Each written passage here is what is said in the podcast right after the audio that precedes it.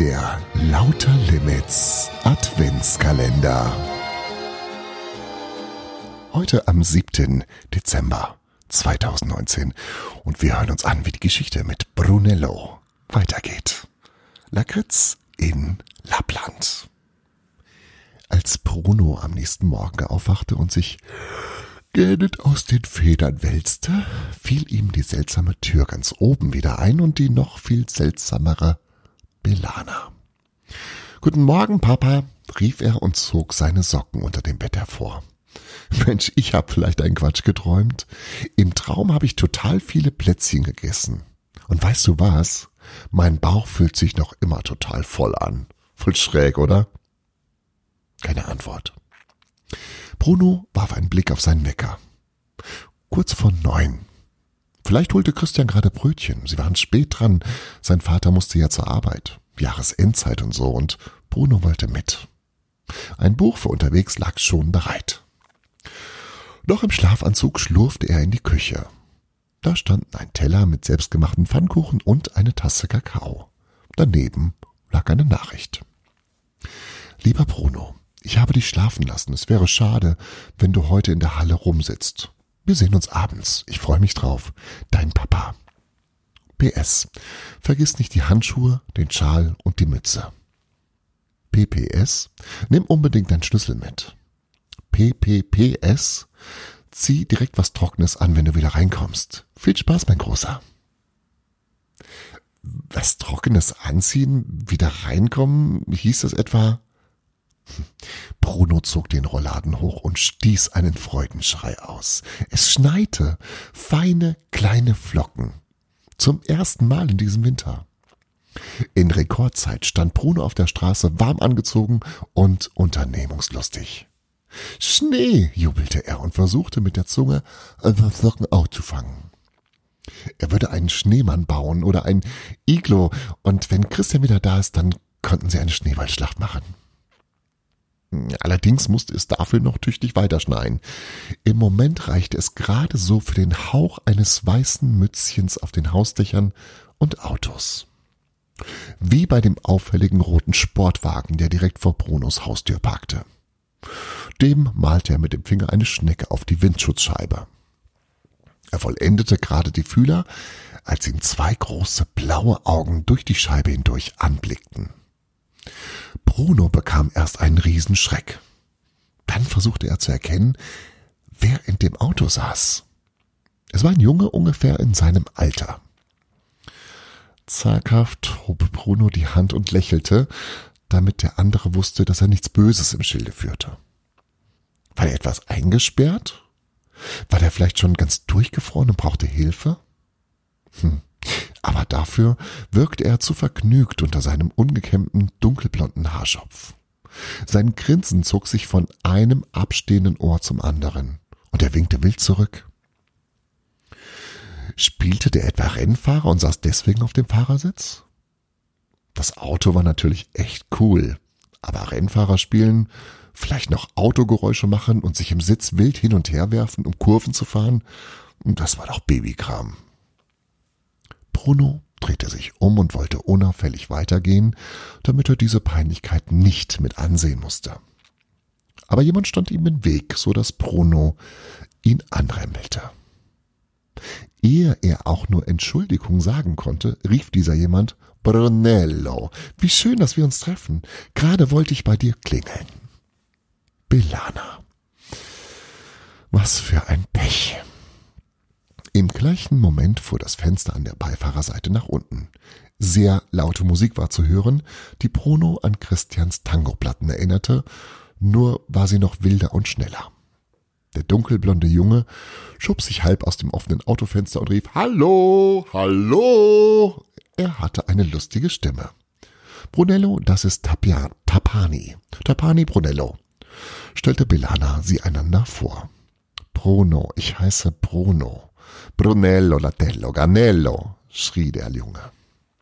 Belana zwinkerte Bruno zu. Nicht ärgern. Tapani ist ein bisschen durchgeknallt. Hab ich gehört, rief der Junge und streckte Belana die Zunge heraus. Eine bemerkenswert lange Zunge übrigens. Ist das euer Auto? wollte Bruno wissen. Meine Mama hat kein Auto, die fliegt lieber, sagte Belana, während der Junge schrie, meins, meins, meins. Wenigstens hing er nicht mehr im Fenster. Und, Brunello, gefällt dir der Schnee? Belana scharte mit ihrem Stiefel einen kleinen Schneehaufen zusammen. Naja, ist noch ein bisschen wenig.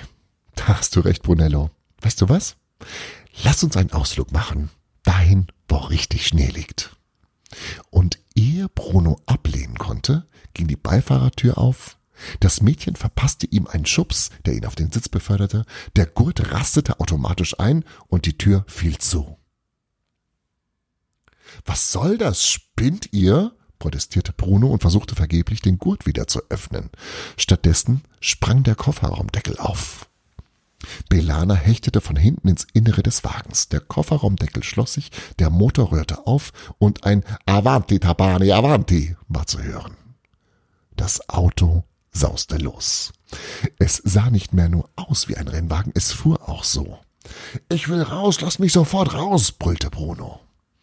Das konnte doch nicht wahr sein. Tapani durfte gar nicht Auto fahren, er war schließlich noch ein Kind.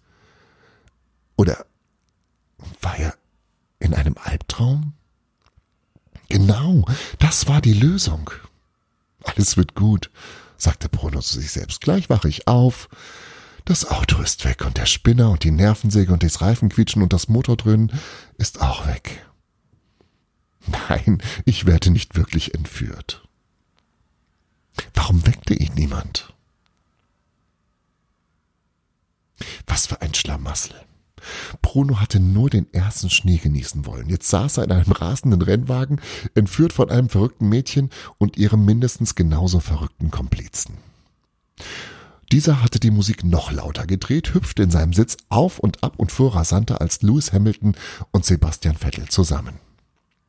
Du darfst doch gar nicht Auto fahren, du bist doch noch ein Kind, jammerte Bruno. Die Hoffnung, das äh, alles nur zu träumen, hatte er mittlerweile aufgegeben. Tapani kicherte bloß und ließ den Motor aufheulen. Aufheulen. Hilfe! Brunos Stimme klang schon ganz erschöpft.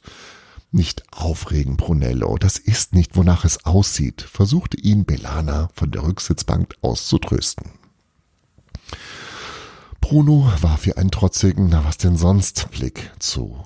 Weil erstens ist Tapiani gar kein Kind, sagte sie. Mir ist schlecht. Bruno war tatsächlich etwas grün im Gesicht. Oh oh, das ist nicht gut. Tapani, rallentare per favore. Du möchtest doch nicht, dass Bruno in dein Auto, na, du weißt schon. Stattdessen wurde das Auto schneller. Vielleicht hatte Tapani ja die Bremse mit dem Gaspedal verwechselt. Jedenfalls fragte er ganz harmlos, äh, Lakritz? Belana störte. Ist nicht dein Ernst? Schon wieder? Erneut ließ Tapani den Motor aufheulen. Das Mädchen seufzte und zog eine Riesentüte Lakritz unter dem Sitz hervor. Willst du auch ein Lakritz, Brunello? Soll gut für den Magen sein. Ich will anhalten, und zwar sofort. Okay, dann bleibt mehr für Tapani. Sie beugte sich nach vorne, um ihm einen Lakritzfisch zu geben, und schrie vor Schmerz auf. Tapani hatte nach der Süßigkeit geschnappt wie ein Hund nach einer Wurstscheibe und hatte Belanas Finger erwischt. Au, du hast mich gebissen. Du kannst mich doch nicht beißen, wenn ich dich füttere, schimpfte sie. Tapani kicherte. Gar nicht. Immerhin wurde das Fahrzeug langsamer. Bruno konnte wieder Einzelheiten seiner Umgebung erkennen und nicht nur bunte Striche. Anklagend hielt Belana ihren Zeigefinger in die Luft. Ein deutlicher Zahnabdruck war darauf zu sehen. Du brauchst wohl eine Brille. Wie kann man meinen Finger mit Lakritz verwechseln? Oder bin ich der Olenzero oder was? Sie lehnte sich zu Bruno vor. Da siehst du mal, Brunello, was für Leiden ich auf mich nehme. Nur für dich und diesen Ausflug. Tapani braucht eine Brille und fährt trotzdem Auto? Brunos Stimme zitterte. Tapani kaute und kicherte. Um sich abzulenken, sah Bruno aus dem Fenster. Und wo sind wir? Ich war noch nie. Äh, was meinen die denn mit Rappel? Wie Rappel. Belana sah mit zusammengekniffenen Augen aus dem Fenster. Na da, auf dem Schild. Im nächsten Moment fuhr er zusammen. Belana hatte einen Spitzenstrei ausgestoßen. Dieser Ausflug schlug allmählich auf seine Gehörgänge. Tapani, dreh um sofort!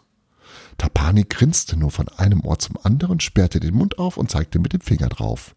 Mehr Lakritz. Ich denke gar nicht dran. Belana klang wütend.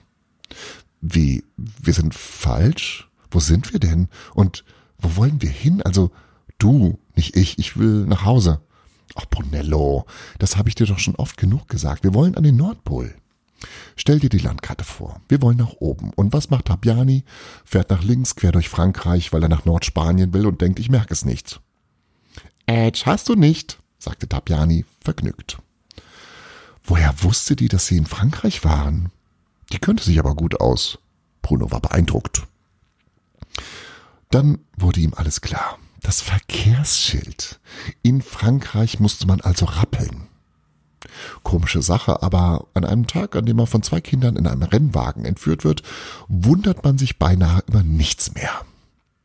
Leider beschleunigte Tapiani wieder und krähte Lakritz. Erst drehst du um, beharrte Belana. Und wenn du nochmal schummelst und heimlich zu deiner nichtsnutzigen Freunde zu deinen nichtsnutzigen Freunden fahren willst, dann werfe ich die Tüte aus dem Fenster. Diese Drohung schien zu wirken. Zunächst allerdings anders als Bruno lieb war. Das Auto wurde noch schneller. Dann riss Tapiani das Steuer herum, der Wagen drehte sich um die eigene Achse und landete auf der Gegenspur, perfekt in Fahrtrichtung. Tapiani war ein Teufelskerl von, Teufelskerl von einem Fahrer. Willst du mal Stuntman werden? Also, wenn du groß bist? fragte Bruno, während Tapani unter Reifengequietsche wieder anfuhr. Provozier ihn lieber nicht, fröstete Belana. Weihnachtswichtel werden einfach nicht größer. Pfft, machte Tapani. Lakritz, jetzt. Das war Lauter Limits Frühglück. Und nicht vergessen, jeder Tag ist eine neue Chance, das zu tun, was du möchtest. Friedrich Schiller. Morgen früh, wenn Gott will, wirst du wieder